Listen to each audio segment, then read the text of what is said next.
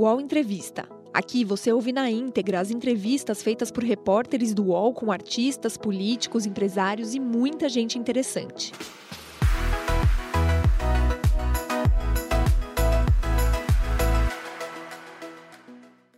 Olá, bom dia. Agora são 10 horas em ponto. Seja muito bem-vinda, seja bem-vindo ao nosso programa. Esse aqui é o UOL News, o UOL Entrevista, na verdade, o UOL Entrevista que você acompanha todas as terças e quintas aqui, com entrevistas com personalidades que são notícia no nosso país. E é claro que 2022 começa falando sobre política, a retomada do trabalho, tanto no Judiciário quanto no Congresso, e claro, todo o tabuleiro do, da política brasileira agora das eleições de 2022. Esse é um dos nossos assuntos hoje aqui com o nosso entrevistado. Ângelo Coronel foi eleito senador pelo PSD em 2018 com quase 4 milhões de votos e está em seu primeiro mandato. É engenheiro formado pela Universidade Federal da Bahia e começou a vida pública em 88, quando foi eleito pelo PMDB prefeito de Coração de Maria a cerca de 100 quilômetros de Salvador. Exerceu seis mandatos como deputado estadual e teve passagens pelo PSDB, PL e PP, até chegar ao PSD. Em sua última legislatura como deputado, foi presidente da Assembleia Legislativa da Bahia. Hoje, aos 63 anos, é presidente da CPMI das Fake News e relator da reforma do imposto de renda. Ele já disse que não vai analisar a proposta do governo para alterar o imposto e apresentou um texto alternativo ampliando a faixa salarial que não precisa pagar o tributo para R$ 3.300. O debate sobre as fake news, a reforma do imposto de renda e o jogo político de 22 são assuntos de hoje aqui do UOL Entrevista com o senador Ângelo Coronel. E aqui comigo nessa entrevista, dois dos nossos colunistas, Josias de Souza e Leonardo Sakamoto. Senador Ângelo Coronel, muito obrigada pela sua participação ao vivo aqui no UOL. Um bom dia ao senhor. Bom dia, Fabiola. Bom dia, Josias. Bom dia, Sakamoto. Fiquei feliz de, de ver esse início do, da entrevista e me senti que eu não envelheci tanto. Vi minha foto ali de 1988, com 20 e poucos anos, quando eu fui prefeito, e vi que eu estou conservado, apesar da barba, viu, Sakamoto?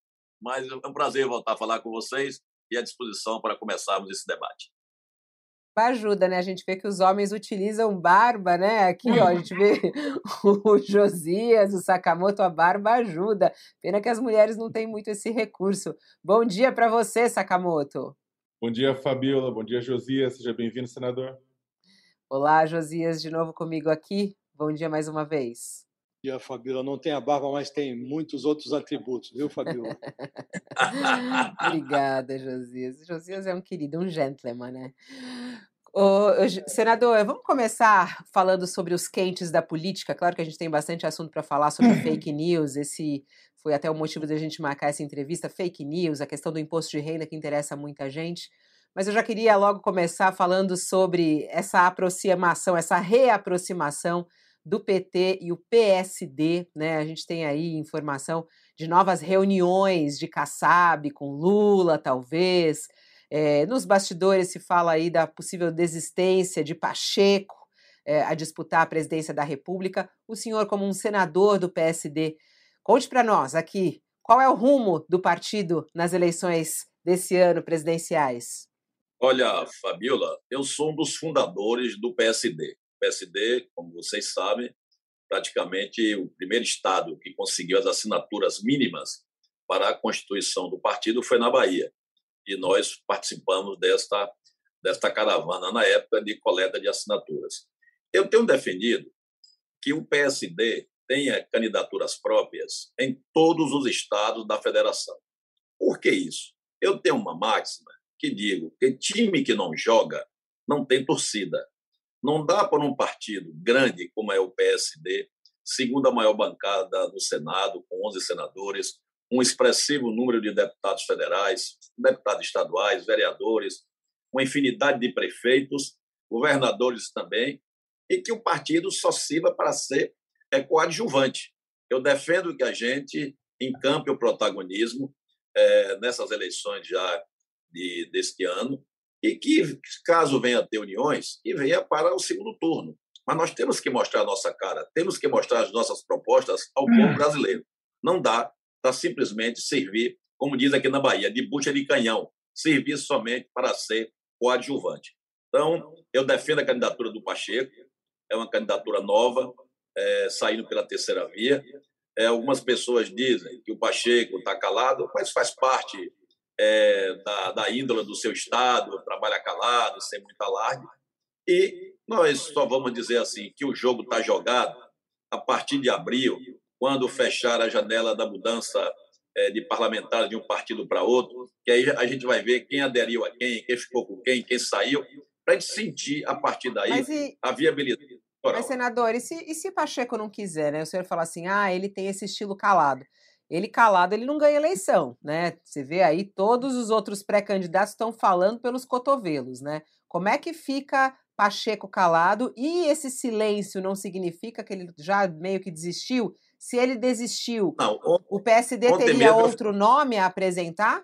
Ontem mesmo eu falei com o Pacheco, ele continua com o nome firme, em nenhum momento ele recuou ele está simplesmente se resguardando, porque ele, como presidente do Congresso Nacional, não quer que caracterize que ele está usando a função que ele exerce hoje para viabilizar uma candidatura. Mas ele continua, repito, candidato.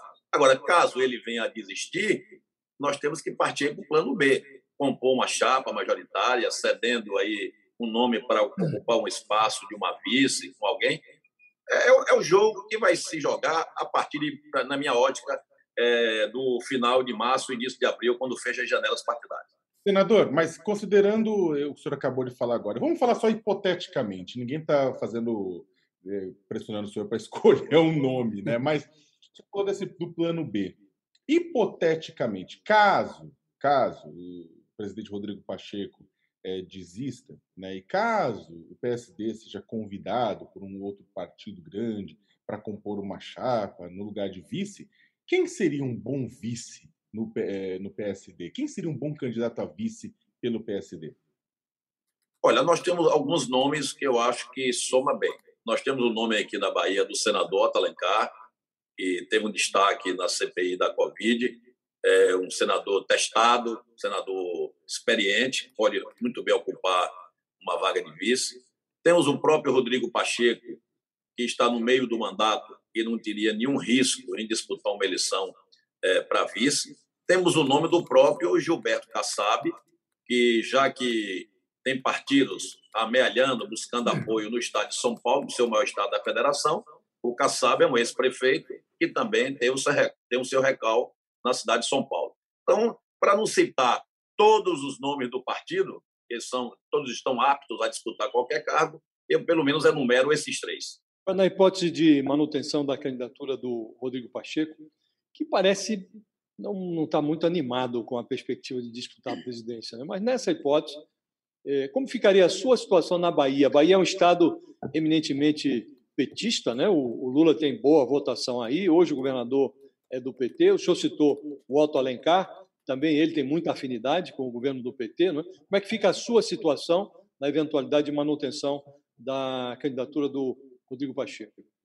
Eu ficarei, Josias, com a candidatura um partido. Eu sou partidário, é, mesmo tendo admiração por outros candidatos, mas irei seguir a determinação partidária. Mesmo que Otto Alencar venha a ser compor a chapa com o PT aqui na Bahia, mas o PSD na Bahia, que é onde tem o maior número de deputados federais, a maior bancada do PSD no Congresso Nacional, é aqui da Bahia, tanto na Câmara como no Senado, com o Senado de três somos dois, dois do PSD. Então, o partido aqui terá palanque para acolher a vinda de Rodrigo Pacheco. O que, que o senhor acha de um eventual governo Lula? O que, que o senhor acha dessa tentativa de Lula voltar ao poder? Qual é a sua análise? Olha, o Lula foi, foi um grande presidente, não, não tenho dúvida quanto a isso. É, tem hoje, pelas pesquisas, está dando ele como favorito é um grande quadro, repito, um bom presidente. E se por acaso o povo brasileiro achar que Lula deve retomar é, o comando do Brasil, as urnas são soberanas, eu sempre digo. Contra fato, um argumento, contra decisão do eleitorado, não podemos questionar. Principalmente foi eleições feitas dentro da legalidade. O senhor falou que num primeiro turno é, o senhor defende a candidatura própria. Num eventual segundo turno, como de certa maneira já sinalizou ali alguns integrantes do PSD, o senhor iria com Lula num eventual segundo turno caso o seu candidato não vingue? eu acompanharei a decisão partidária. Se o PSD for marchar com Lula no segundo turno, estarei com o partido PSD. Se o PSD for outro candidato, também estarei com outro candidato. Estarei com o partido. Até com o Bolsonaro o senhor estaria? Até com o Bolsonaro o senhor estaria, não? Próprio presidente do, do, do partido já foi um dos vetos, foi o apoio à candidatura é, de Jair Bolsonaro. Então, como eu sou seguidor do partido, é, eu não considero mais essa hipótese. Agora, para que o partido se posicione, senador, é preciso que os seus integrantes tenham uma posição, né? Eu queria saber qual é a sua posição na, na eventualidade, ah, não tem candidato do PSD. Vai, vem aí um, um, uma, o mesmo no primeiro turno, no segundo, vamos ter que nos posicionar. O que, é que o senhor vai defender? Qual é a sua posição dentro do partido? No partido, eu vou defender sempre, Josias, a candidatura própria. Caso não venha a vingar a candidatura própria, é, o Kassab tem conversado aí com o, o candidato do PT, com o Lula, e se caso eles venham se acertar, nós iremos marchar com o presidente do. Eu vou dizer, para mim, é uma situação muito cômoda de dizer que seguiria o Lula sem nenhum problema, porque aqui na Bahia nós já temos uma aliança com o PT, com o governador Rui Costa e também com o senador Jacques Wagner, que deverá ser o candidato aqui para governador. Então, para mim, não tem problema de defender é, no segundo turno aliança com o PT. Bom, vou eu então. Eu pensei que o Sakamoto queria ir seguir aí nas eleições. É, tenha também a, toda essa, essa questão uhum. relacionada à aproximação com o Alckmin. Isso já está absolutamente descartado, né, senador? Olha, já teve mais quente, Fabíola. Eu acho que deu uma esfriada grande, porque entrou aí o PSB, o PSB que eu chamo B de bola, que atrapalha muito agora de PSB, PSD na pronúncia. É, isso aí eu estou sentindo que a tendência maior do Alckmin é ir para o PSB lá com o Marcos França. Então, é, como ele não, não vou dizer que descartou, mas a gente não vê mais flerte com o nosso partido, então eu pego tiro ele do meu radar. Vamos falar então sobre fake news, né? Porque a gente está aí numa retomada dos trabalhos legislativos, é, e o senhor disse que a, a, retomada da CPMI da fake news ela vai ocorrer somente depois do carnaval. Por quê, hein, senador? É o seguinte: o presidente Arthur Lira prorrogou é, os trabalhos remotos. Ele tinha antes dito que na volta do recesso só teria os trabalhos presenciais, voltou atrás e manteve o remoto. É, o Senado, pela mesma forma, vai manter também o remoto e o semi, um semipresencial.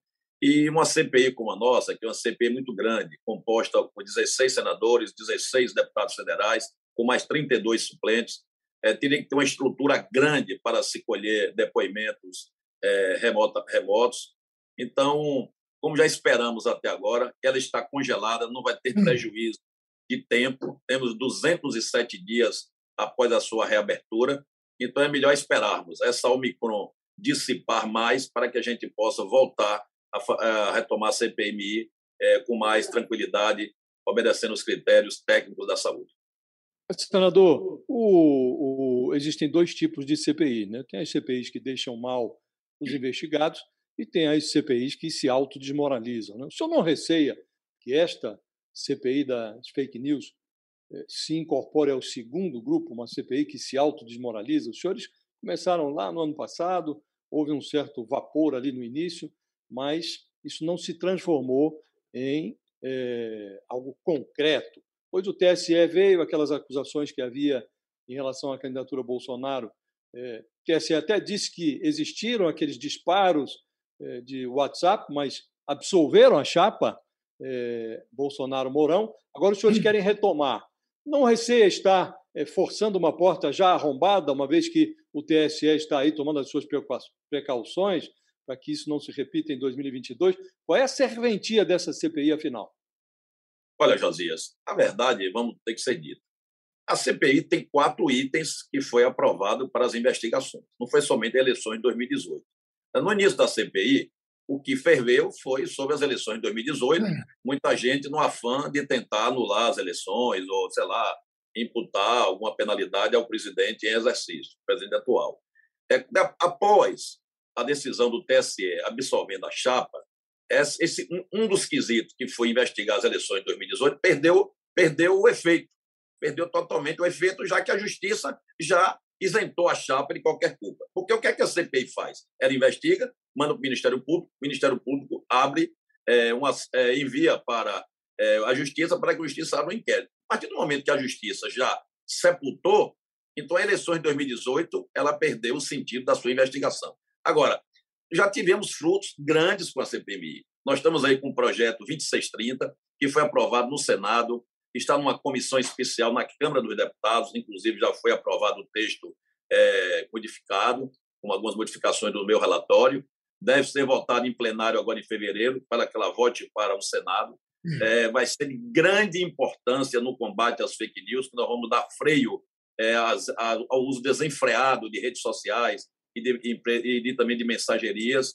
É, tem também um, o PL é 768, que a gente também é, altera, propõe alterar o Código de Defesa do Consumidor para que as pessoas sofram penalidade quando elevar preços abusivamente, sem nenhuma justificativa, simplesmente para ganhar mais dinheiro num momento de pandemia, principalmente produtos médicos hospitalares, é, produtos como luvas, álcool em gel. Temos a questão de um PL, que é o 5555, Josias, que também fruto da CPMI, esse projeto também de minha autoria, que é, pune aqueles que praticam é, fake news e, ou, e não levam seus filhos para se vacinar, obedecendo aos programas obrigatórios do Ministério da Saúde. Mas aí, senador, me programa... perdoe, nós voltamos ao mesmo ponto. Né? O senhor está dizendo que tem uma série de iniciativas é, legislativas já resultantes da CPI. O, a parte relativa à, à eleição de 2018, o senhor concorda que o TSE já sepultou. Eu insisto, qual é a serventia da CPMI a partir de agora? Vai cuidar de 2022 algo que é, o TSE já está fazendo com as dificuldades próprias, não consegue chegar, por exemplo, no Telegram. Mas qual é a, a, a utilidade da CPI nesse momento? Olha, nós temos o combate ao cyberbullying, que ainda não foi praticamente é, utilizado.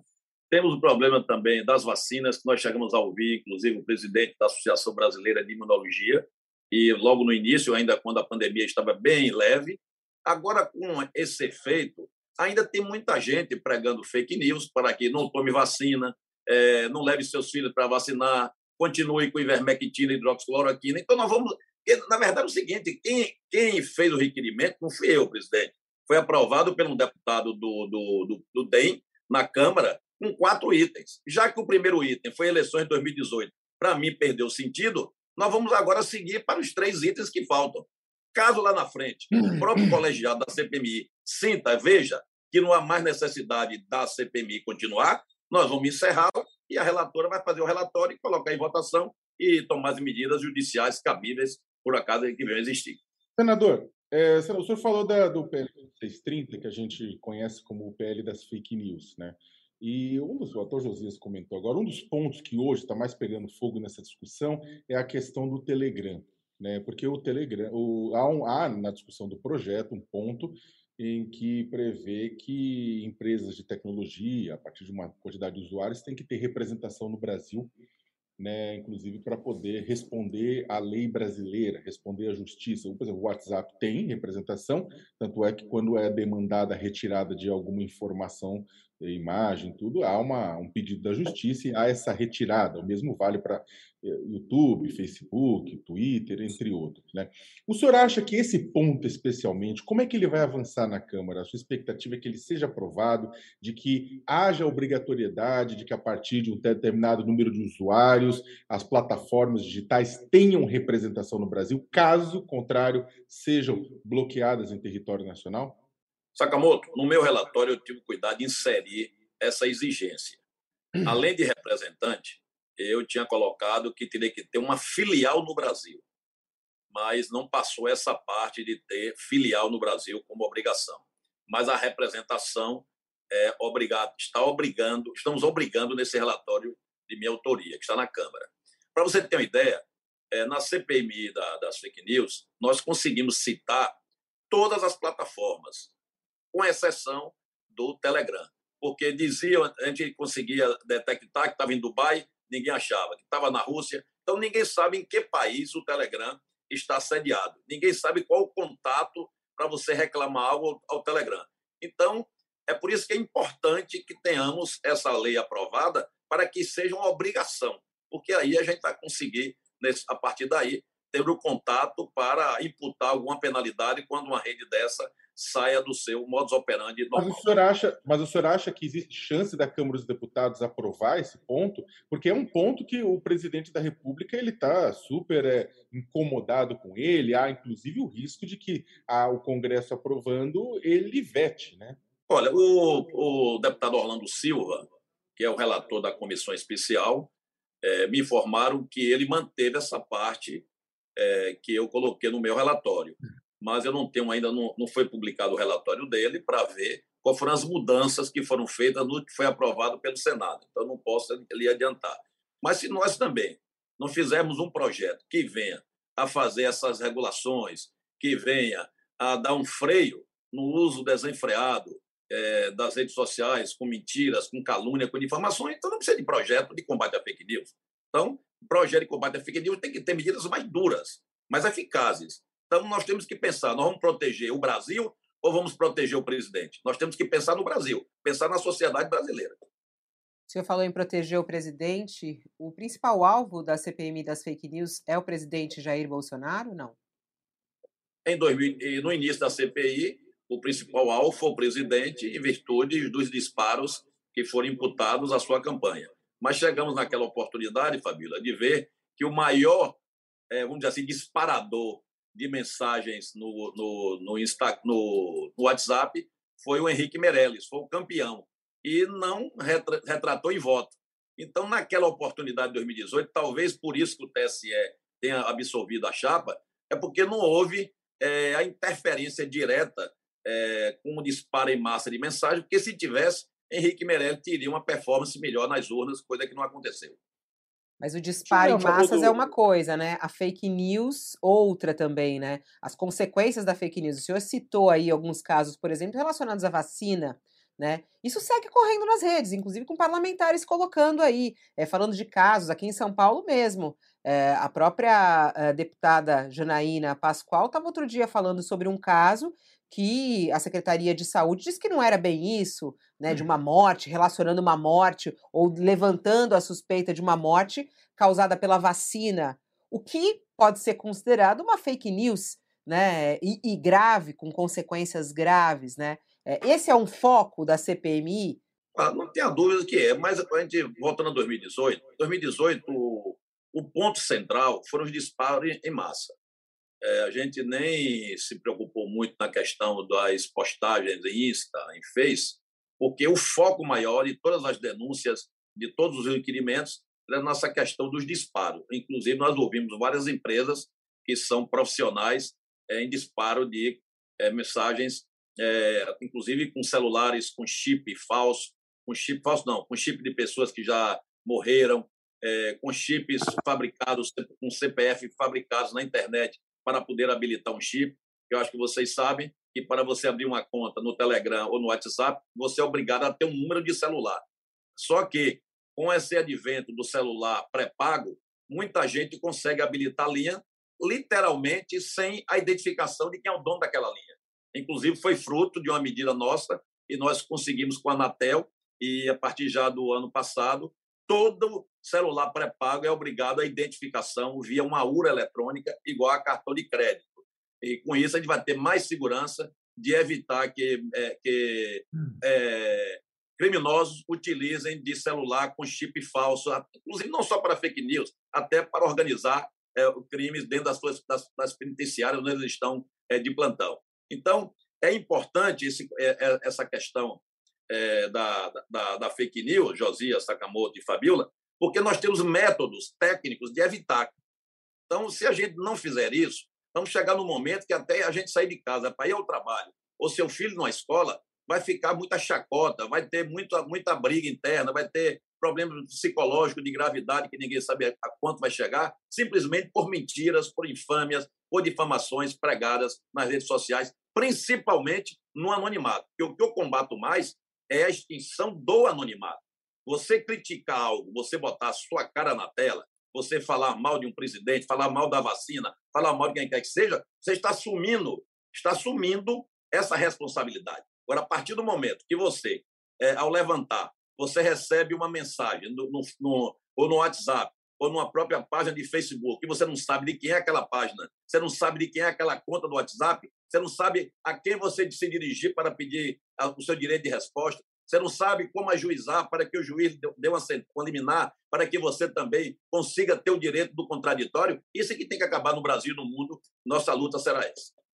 Senador, uma, uma pergunta. O senhor está levantando uma questão, claro, uma questão importante do anonimato. A própria Constituição diz que é garantida a liberdade de imprensa, a verdade do anonimato. Agora, um dos, uma das principais fontes de desinformação nos últimos anos, eu acho que isso foi levantado pelo Josias e pela Fabiola, têm sido os próprios políticos, na verdade, né? a começar pelo presidente da República, mas não apenas. Ao longo do processo da, CP, da CPMI, o que a gente viu foram muitos deputados e senadores né, citados, principalmente deputados citados, como produtores de fake news, como responsáveis, como parte integrante em rede, né, como divulgadores de mentira. Agora, na pandemia, a gente tem visto deputados e deputadas, a deputada Carla Zambelli recentemente, tudo, o pessoal falando, fazendo coisas que colocam em risco a saúde pública, né, divulgando claramente desinformação. No projeto do, do PL, nessa discussão toda no Congresso, tem, muitas pessoas têm discutido um dispositivo para garantir isenção parlamentar nas redes sociais, ou seja, aquilo que for decidido no PL não valeria para parlamentares em exercício, porque eles teriam é, liberdade de tribuna. Mas isso não acaba deturpando um pouco, porque a gente tem visto que os próprios parlamentares, não todos, é claro, mas alguns parlamentares são grande fonte de desinformação, e aí eles ganhariam uma, um salvo-conduto exatamente por serem parlamentares nesse sentido? Não concordo com isso, Sakamoto. Inclusive, no meu relatório não consta isso. Está sendo modificado pela Câmara mas eu gostaria até de não comentar efetivamente, porque eu não, tive, não, tenho ainda a posse desse relatório, então não quero fazer algo, é, uma acusação por antecipação. Você está certíssimo. A partir do momento que você é isenta o parlamentar, você dá uma blindagem ao parlamentar. Eu também não concordo com isso, eu acho que a fake news, todos que praticarem têm que ser punidos, de parlamentar a não parlamentar. Senador, a gente está vivendo um momento sui generis, né? Tivemos uma CPI de grande repercussão, a CPI da Covid, é, indiciou o presidente da República, indiciou ministros, indiciou parlamentares, muitos indiciamentos, é, a maior parte consistentes, que os dados, até porque os infratores produziram provas uhum. contra si mesmos. Isto foi para o Ministério Público e não está dando em nada. É, ainda ontem dizia um delegado da Polícia Federal que, é, mesmo naquele caso em que o presidente recebeu informações de um parlamentar, de um servidor do Ministério da Saúde sobre a compra irregular da, vacina indiana, a Covaxin, não houve prevaricação, porque o presidente, no máximo, cometeu ali um, uma falha no seu dever cívico, mas não prevaricou. E com uma CPI assim, com tantos dados, é, e não está dando em nada, é, a sua pode dar em alguma coisa? Eu realmente estou impressionado, senador, com o fato de os senhores estarem retomando esta CPI, porque a chance de dar em pouca coisa ou em nada é muito grande, não acha? Olha, Josias, eu concordo com você. Porque a partir do momento que você termina uma CPI, faz um relatório, o relatório é aprovado, é encaminhado para o Ministério Público, e o Ministério Público não dá andamento, ou então, se está dando andamento com passos lentos, você corta aí um elo da corrente. Porque você tem que ter aí a união da, da CPI com o Ministério Público e a Justiça. E no caso da, da Covid, está transparecendo aí que freou no MP. No caso da CPI da fake news, é, da CPMI de combate às fake news, eu estou torcendo, tenho conversado inclusive com alguns membros do Ministério Público, que, como ela não é política, essencialmente política, ela é vida também uma proteção à sociedade como um todo, não tem por que ela não ir à frente. Porque, na verdade, o, qual é o problema do Brasil? É que a grande maioria de nós brasileiros a gente só pensa na questão da política. O que é que vai interferir na política? O que é que vai afetar o político? Mas nós temos que pensar na proteção é do cidadão, é da cidadã, é do jovem, da criança, é do cyberbullying que tem nesse Brasil afora, como aconteceu um caso em Guarujá, onde mataram uma pessoa... Mas a, a, CPI da Covid, o senhor acha que era só eleição lá? Não, não, tava, não tinha tá também A CPI da Covid eu fiz parte, fui suplente, ela foi, você viu que foi uma, ela muito politizada ela foi praticamente 100% politizada, não tenha dúvida. Era ali, era, uma, era, um, era um Palmeiras-Corinthians, contra e a favor. Verdade, a verdade foi essa. Mas é, eu acho que ela teve frutos é, grandes, porque conseguiu que a vacina chegasse a tempo. Eu acho que, para mim, já foi um grande trunfo essa questão das vacinas terem chegado. E, para mim, isso foi fruto da CPI. Se não existisse a CPI, talvez estivéssemos aí ainda hoje aí, é, pendengando é, com o uso das vacinas, que é o grande, a grande salvação para a comunidade mundial é a vacina. Então, essa questão da política é que ferve mais. Mas como a CPI, a nossa CPI, a mista, a CPMI de combate às fake news, ela tem outros temas, provavelmente ela vá à frente. Mas não vai ferver tanto como ferveu da Covid. Game Trends é o podcast do Start Wall em que eu, Bruno Isidro e Letícia Vexel comentamos o assunto mais importante de games da semana. Você pode ouvir o Game Trends no Wall, no YouTube ou na sua plataforma de podcast preferida. Tem, tem várias perguntas que vão chegando aqui, as pessoas vão participando conosco aqui pelo chat, pelo WhatsApp e pelo e-mail. Chega aqui uma pergunta da Ana Luísa e ela querendo saber o seguinte: ela falou assim: ah, o senador está falando aí sobre transparência, sobre o combate a fake news. Eu queria que ele explicasse a respeito do orçamento secreto.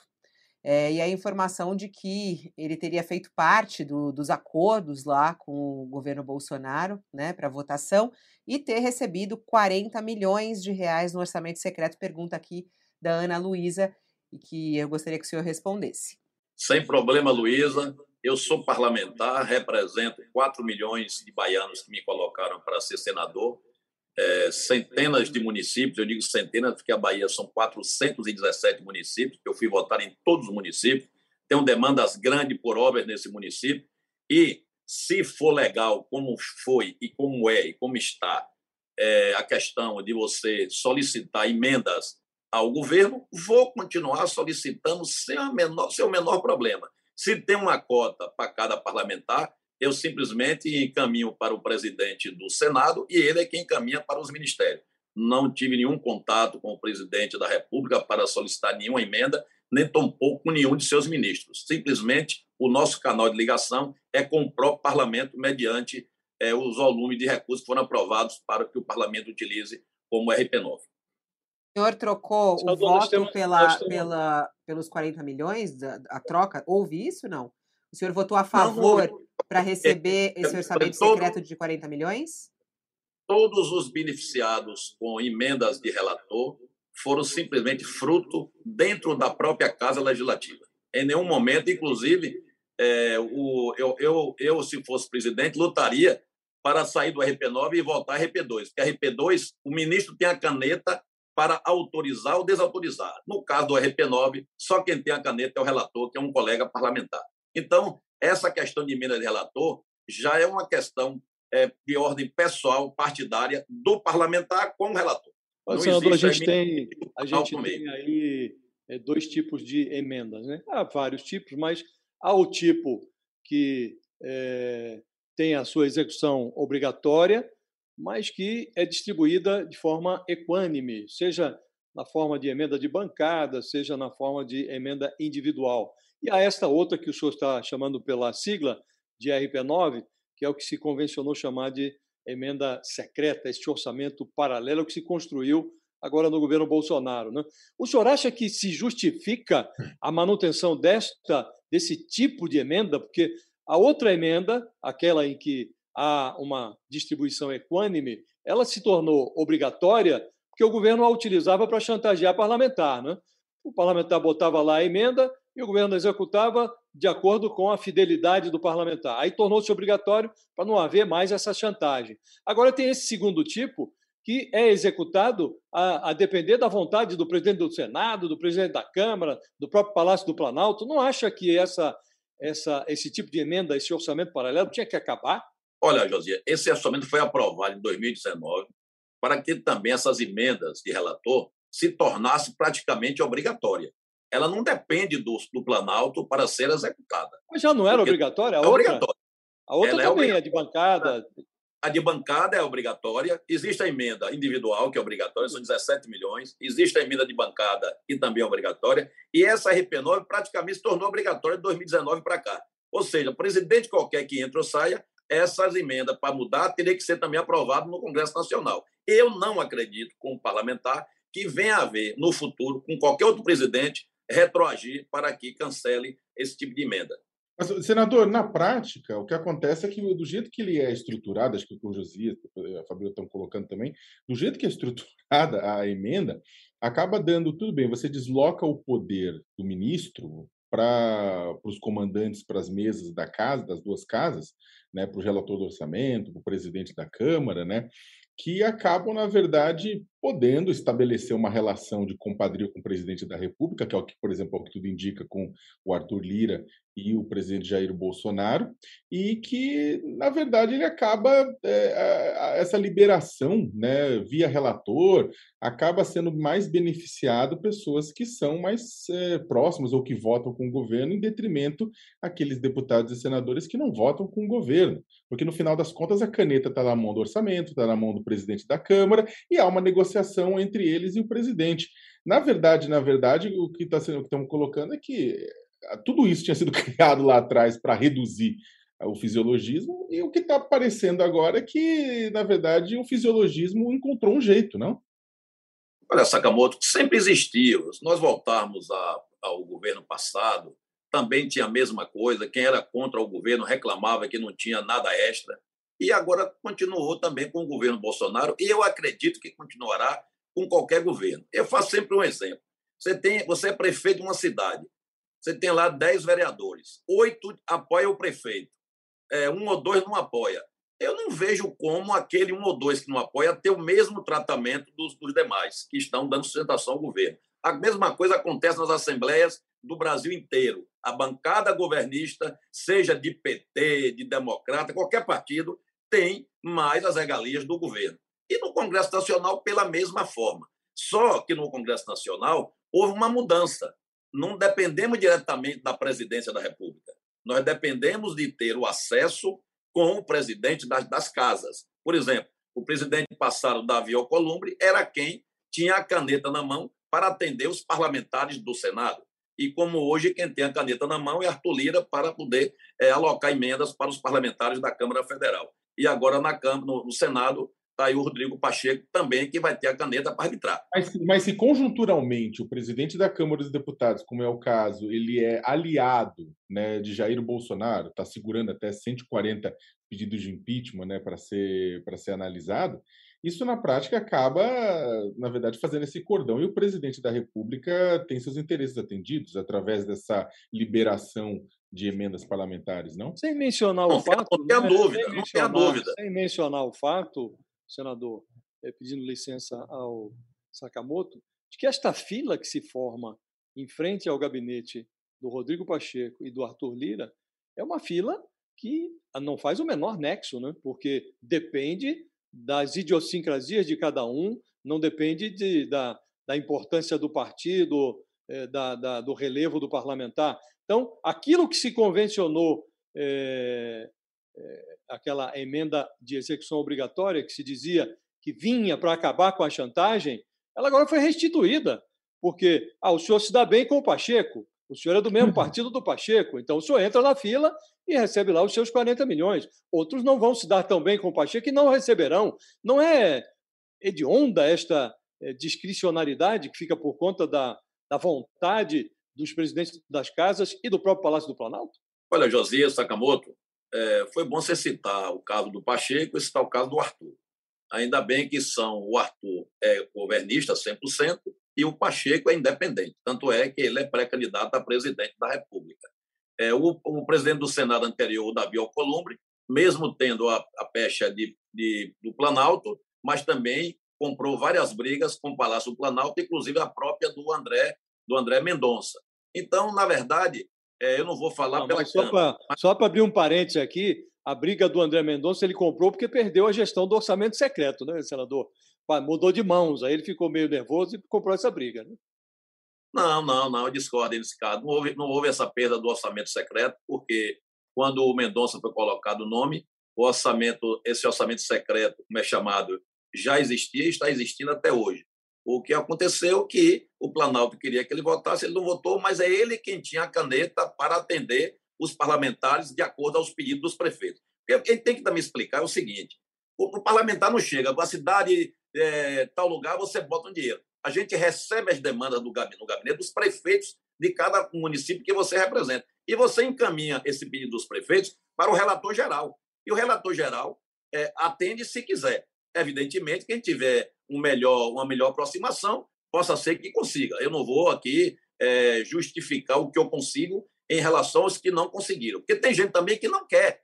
Tem parlamento, eu conheço parlamentar lá no, no Senado que não quer o recurso. É uma questão que ele não quer. Tem parlamentar que tem voto assim mais de opinião, não tem voto de município, não tem voto, é assim, vamos supor, é mais assim de, de, de sindicato. Esse pessoal não tem onde alocar recurso. Então, mas quem vive do municipalismo, por exemplo, eu sou um parlamentar municipalista.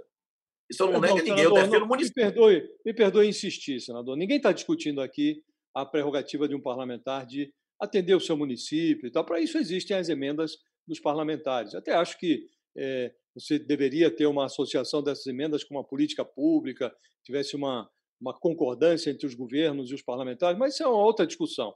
E já existe isso. O que nós estamos discutindo é a criação de um mecanismo, a partir de 2019, que institui uma outra fila, uma fila que não, não existia. E esta fila é, é, não há transparência, os parlamentares indicam por relator, depois o.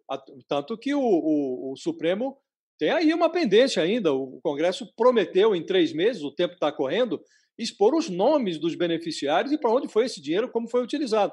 Esta fila é que nós estamos discutindo, não o direito do parlamentar de atender aos seus municípios. Isso já ocorria. A questão é a fila. O senhor não considera essa fila, para usar um português claro, imoral?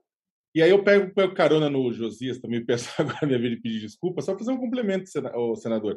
Você vai pegar a própria aprovação da PEC dos precatórios e outras pautas recentes de interesse do governo, você teve até próprios parlamentares que vieram à pública, deputados, né, dizendo que foram liberados para eles recursos via orçamento secreto para garantir o, a, o apoio deles na votação coisa com valores, 15 milhões, 10 milhões, para quem ajudava e era chefe de, era presidente de partido, líder de bloco, um pouco mais, né?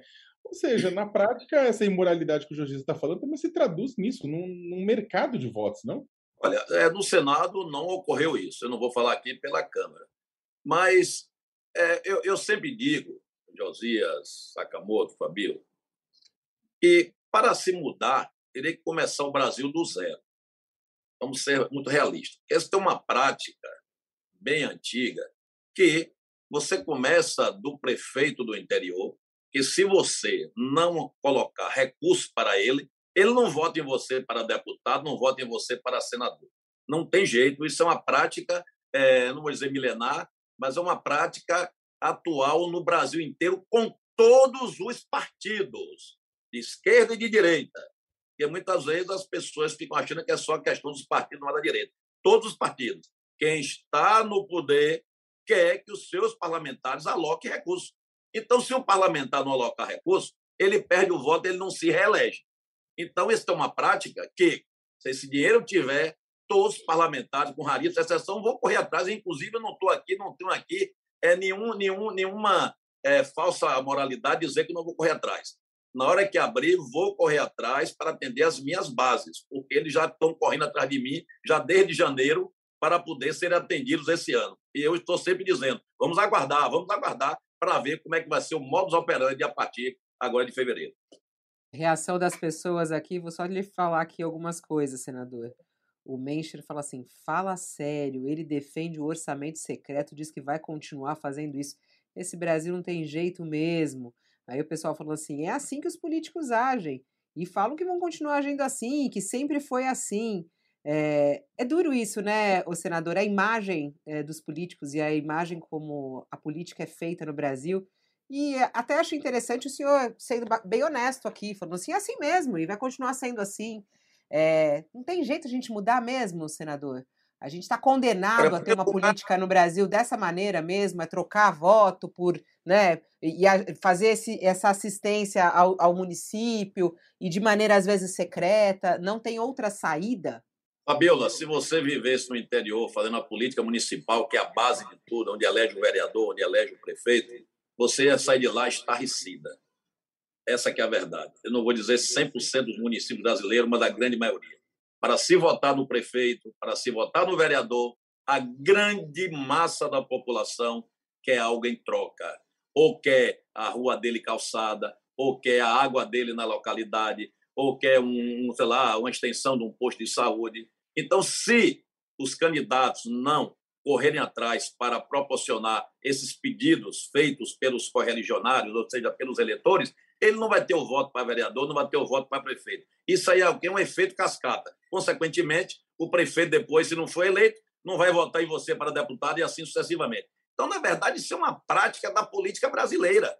Isso não é coisa nova, não. Isso é coisa, talvez, de Pedro Alves Cabral para cá, é, quando se descobriu o Brasil, quando começou o sistema eleitoral brasileiro, e foi implantado isso. Isso é uma prática. É, era importante que os críticos. Eu perguntei, senador, pergu... mas é isso que eu lhe perguntei. É, a gente está condenado a isso, não tem como pensar numa nova, uma nova forma de fazer. Estamos condenados a isso, acabou. Conscientização da população. A população se conscientizasse que é, não precisa da benesse para votar no candidato, seria ótimo. Mas tem que começar da base, tem que começar lá do interior. O eleitor do interior tem que se conscientizar que para votar no candidato A, B ou C, ele não precisa receber nada em troca. Infelizmente, no Brasil, a grande maioria quer algo em troca para votar. Quando é, o senhor envia o quando o senhor envia o recurso, senador, por meio das emendas, o senhor tem controle da execução daquele recurso, do gasto? O senhor tem convicção de que foi bem gasto, que não houve desvio lá na ponta, ou não, não há como controlar? Olha bem, é quando o recurso chega, é feita uma licitação e ela é controlada pelos tribunais de conta. Essa questão de você dizer que foi aplicado 100% ou não, já é o tribunal que fiscaliza. É evidente que é obrigado você ter uma licitação pública para que a obra seja feita. Quando isso é direto para a prefeitura. Quando você manda para um órgão como a Codevasf, a mesma coisa. A Codevasf é quem faz a licitação para poder aquela obra ser atendida. E a fiscalização é parte do Tribunal de Contas do, da União e dos Tribunais de Contas municipais. O senador, é, senador só essa até... fala que o senhor estava falando agora, só é importante uma coisa que eu quero deixar claro aqui. O senhor estava falando aí é, que tem que mudar a base e que ninguém vota eh, se não receber nada. A compra de votos existe no Brasil, então? Eu não, eu não vou dizer a você que é uma compra, não é uma coisa pecuniária. Quando eu falo da compra, se você não fizer aquele, benefício na comunidade, ele termina procurando uhum. votar na oposição. Principalmente, Fabiola, José. Isso não é compra de votos, senador? Isso não é compra de votos? Quando o senhor promete é, alguma sempre... coisa em troca do voto, isso não é compra de votos?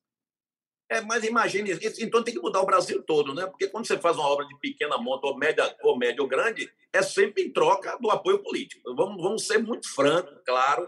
Eu não, eu, alguns colegas meus me criticam de eu ser muito franco. Mas a verdade é essa. Você faz uma transposição de São Francisco, vai lá fazer o discurso, ó, oh, nordestino, estou colocando água em vocês. Só falta dizer, não esqueça de mim na eleição. Essa aqui é a prática. Você chega no interior, no município A, B ou C, você levou ali uma quadra poliesportiva. Quando você chega na campanha, olhe, não esqueça de mim, eu trouxe sua quadra. É a prática do Brasil, gente. Chama atenção. Mas se você não dá, mas se você é o senhor isso, achar que tá tudo normal, assim, tá beleza. Então é assim, né? A, a, a, questão, eu não, eu não vou, eu não sou palmatória do mundo. Eu tô sendo, eu tô falando para você da minha realidade. A realidade que eu conheço é, na Bahia é essa. Acredito ser no Brasil inteiro. Essa é a prática. Mas se por um acaso, se o senhor está falando da dificuldade de alterar uma cultura política, né, do, do, do sem, sem trocadilho com seu sobrenome, é do coronelismo, na verdade.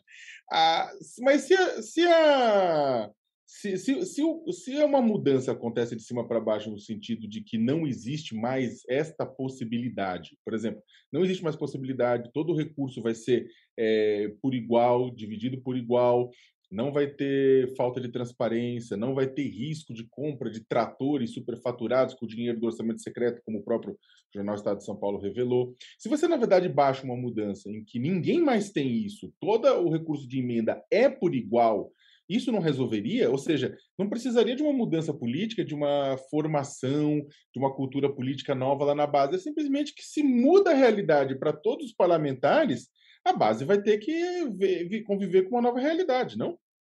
Você tira o poder do parlamentar com esse orçamento do RP9 e deposita no ministério.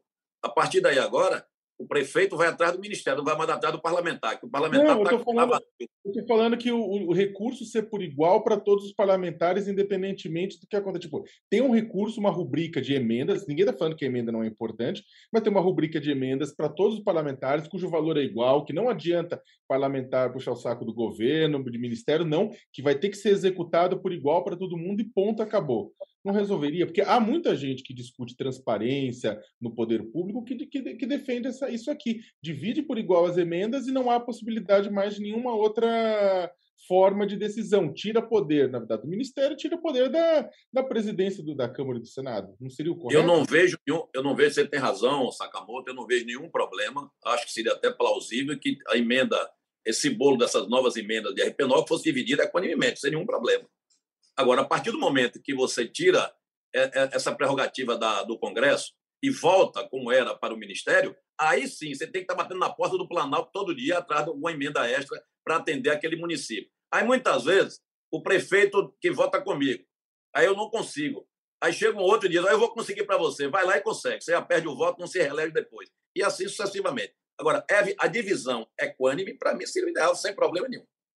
Senador, só para encerrar esse assunto, é, o que está acontecendo hoje no Brasil é que você tem um orçamento absolutamente engessado com as despesas obrigatórias e tem algo como entre 4% e 6% para investimentos. E esse pouco que existe para investir, o Congresso está se assenhorando disto e faz uma, um, uma aplicação atomizada. Então, eu vou fazer minha quadra ali, vou fazer minha pequena obra no município tal, e é, os, os grandes, as grandes necessidades do, da sociedade brasileira, uma saúde mais adequada, uma, uma educação apropriada, estes, estes, essas políticas públicas elas são negligenciadas. E aí, quando o senhor diz que não tem que ser assim mesmo, é assim, vai continuar sendo assim, significa dizer que os parlamentares, na prática, estão proporcionando aos seus, aos seus eleitores um falso benefício, porque ele dá com uma mão a quadra, quando não há o desvio do recurso, e, por outra, ele tira a possibilidade de que o Estado faça uma política pública com começo, meio, fim, que tenha lógica e que beneficie a sociedade toda. Não lhe parece que está errado este modelo, que ele tem que mudar? Olha, Josias, eu não vou dizer a você que é o modelo ideal, mas a verdade é que quando o parlamentar leva essa emenda extra para qualquer município do Brasil, é com ações. Você ter uma ideia, 50% é obrigatório em saúde. Você está lá para reformar o hospital, para você equipar o hospital com tomógrafo e outros equipamentos de necessidade básica. Você está lá para fazer o posto de saúde da família. Então, você leva.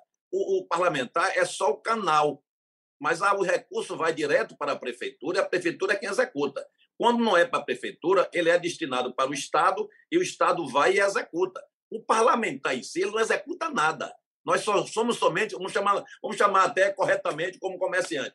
Faz, ele é o corretor, ele é o canal, é o elo de ligação do recurso do Planalto ou para o governo do Estado ou diretamente para a prefeitura para atender a reivindicação daqueles interiores que querem mais água, que querem mais energia, que querem mais saúde. Basicamente é assim que funciona.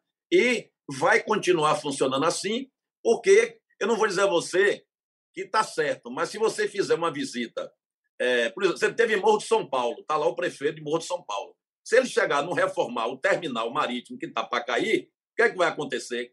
Ele, vai, ele, não, ele já disse que não tem dinheiro, que é um dinheiro federal. Está atrás de uma emenda federal para fazer a reforma. Por exemplo, eu vou tentar colocar o recurso federal para ele. Eu vou pedir para fazer uma coisa que é para a comunidade. E assim como tem essa obra do terminal, tem obras e mais obras nessa necessidade de recursos extras, senão não anda e precisa andar, que vai favorecer com isso é o povo que vai que é o beneficiário. Não é o parlamentar, não é o prefeito, é o povo que está sendo beneficiário. Agora, o um modelo de como o dinheiro chegar pode ser até é, melhorado, mas hoje é um modelo que tem mais viabilidade e mais rapidez de chegar na ponta. Senador, vamos falar sobre imposto de renda. Nosso tempo aqui já está encerrando, já são 10 horas e 54 minutos, o tempo passa rápido. É sobre é essa. o tema político é o que mais ferve, não tem jeito. É o que ferve, né? E o senhor aí é, sendo super sincero, tá todo mundo acompanhando aqui falando bastante. Eu queria muito dar até espaço para essas pessoas falarem. Mas vamos falar sobre essa possibilidade aí relacionada à reforma do imposto de renda. O senhor também está é, tá envolvido nisso. E até o ministro da Economia, Paulo Guedes, ele disse né, no, no final do ano passado que a reforma do imposto de renda não deveria avançar. É, e para ele a proposta caiu nas mãos erradas, né? Fez uma crítica, ele não falou seu nome diretamente, mas é, falou assim: caiu nas mãos erradas. É, ele disse que, infelizmente, foi paralisado no Senado em mãos erradas de alguém que não entende sobre reforma tributária, um senador específico, diz ele. É, e aí eu queria a, a, sua, a sua resposta ao próprio ministro Guedes e também a essa possibilidade aí de uma mudança no imposto de renda. Eu não quero polemizar com o ministro Guedes, respeito ele, com respeito a todos. Agora, eu prefiro atender a reivindicação de todas as entidades de classe do Brasil, que eu fiz questão de, em 90 dias, ouvi-los, quando não presencialmente, remotamente, de todos os segmentos, da pequena indústria, da grande indústria, do comércio, de serviços, parte de medicina, para ouvir o que é que eles achavam e opinarem sobre a reforma do imposto de renda. Eu não consegui, Fabiola, Josias, Sakamoto, um segmento que aplaudisse o texto enviado eh, por Paulo Guedes e aprovado pela Câmara. Então, simplesmente, eu sou de atender a maioria. E após ouvir esse pessoal, o texto ficou engavetado e está até hoje lá na minha gaveta. Por isso, o que é que eu fiz? Criei um outro projeto de imposto de renda pessoa física para desmembrar desse, que, é, que basicamente era mais sobre as pessoas jurídicas, sobre as empresas, separei para poder corrigir a tabela do imposto de renda do último ano que ela foi corrigida, se não me falha a memória, 15 anos atrás, corrigir da última correção para cá e chegamos ao valor de R$ 3.300. Ou seja, vamos passar de 9 milhões de contribuintes isentos, que estão na faixa de ganho até R$ 1.903, passando para R$ 3.300. Com isso, vamos sair de 9 milhões de contribuintes para quase 20 milhões de contribuintes. E vou dizer uma coisa: eu fiz, eu fiz até um favor ao Planalto, porque o Planalto, o presidente Jair Bolsonaro, na campanha, dizia que uma das coisas que ele iria fazer, juntamente com Paulo Guedes, era aumentar a faixa de isenção para 5 mil. E ficou só no discurso. Então eu peguei, fiz esse meio termo, corrigi do último período que sofreu correção para cá. E também coloquei um gatilho no projeto. Ou seja, toda vez que a inflação chegar a 10%, a tabela é, é corrigida automaticamente nesse mesmo percentual, para evitar que a cada correção necessite o projeto vir para o Congresso Nacional para deliberar. Espero que esse mês de fevereiro esse projeto entre em pauta e a gente vote para fazer justiça fiscal com esses contribuintes brasileiros que têm a sua tabela congelada há anos e há anos. Enquanto isso, a água subiu, o gás subiu, o pão subiu, o condomínio subiu e a sua tabela do imposto de renda continua congelada. Isso é justiça fiscal. Então, vamos lutar para aprovar esse projeto. E o outro projeto sobre as empresas, reduzindo a carga tributária de 34% para 26%, ele extingue, ele reduz é, a contribuição social, ele redu... aliás, não, ele reduziu a alíquota do imposto de renda pessoa jurídica, mas em contrapartida ampliou o imposto das mineradoras, que é a CEFEM. Enquanto isso, ele retirou é, é, as isenções de medicamentos da lista positiva e de produtos hospitalares num período de pandemia. Isso é um absurdo o que aconteceu via Ministério da, da, da Economia. Então, não podia concordar com isso.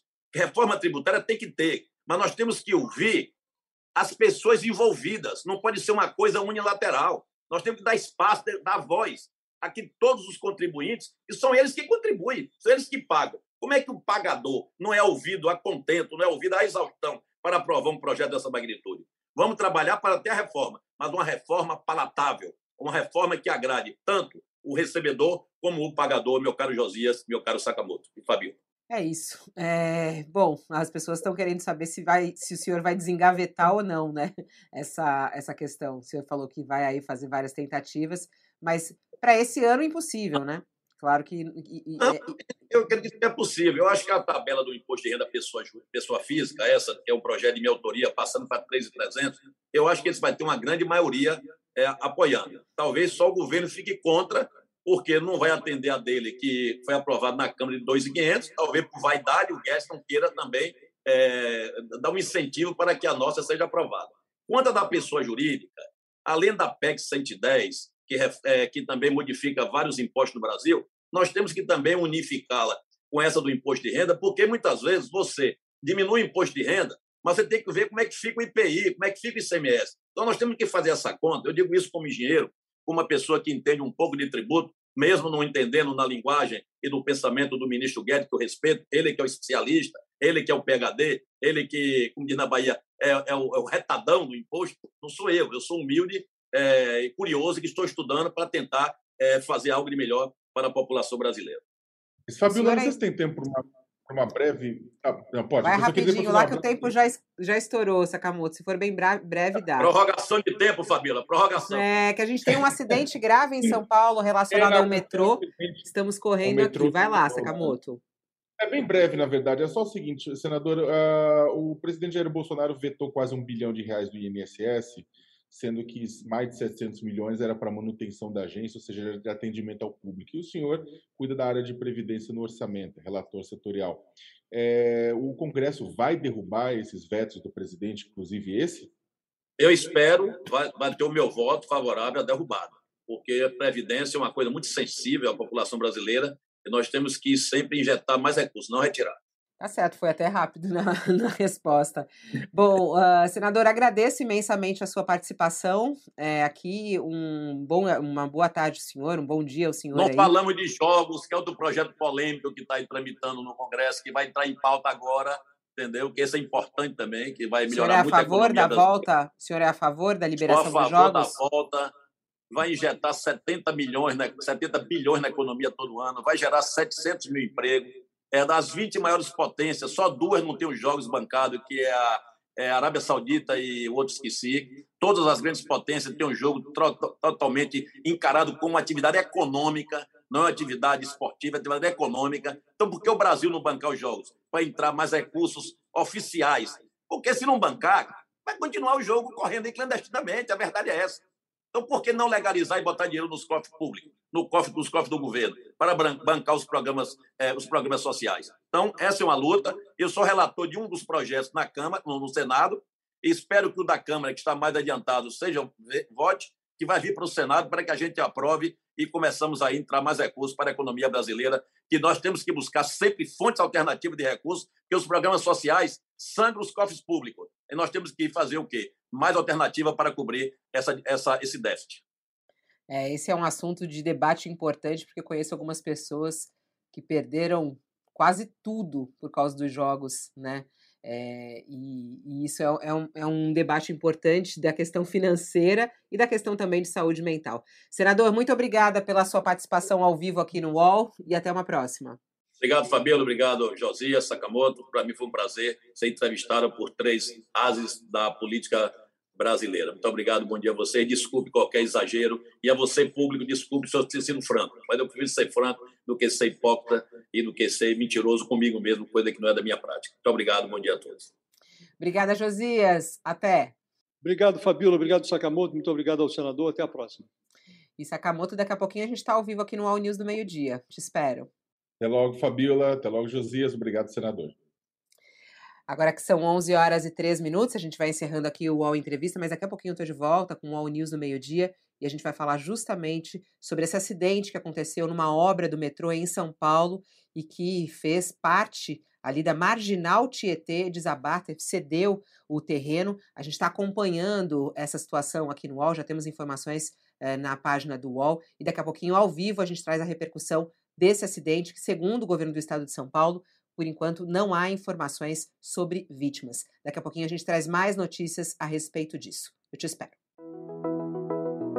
O UOL Entrevista e outros podcasts do UOL estão disponíveis em uol.com.br/podcast. Os programas também são publicados no YouTube, Spotify, Apple Podcasts, Google Podcasts e outras plataformas de distribuição de áudio.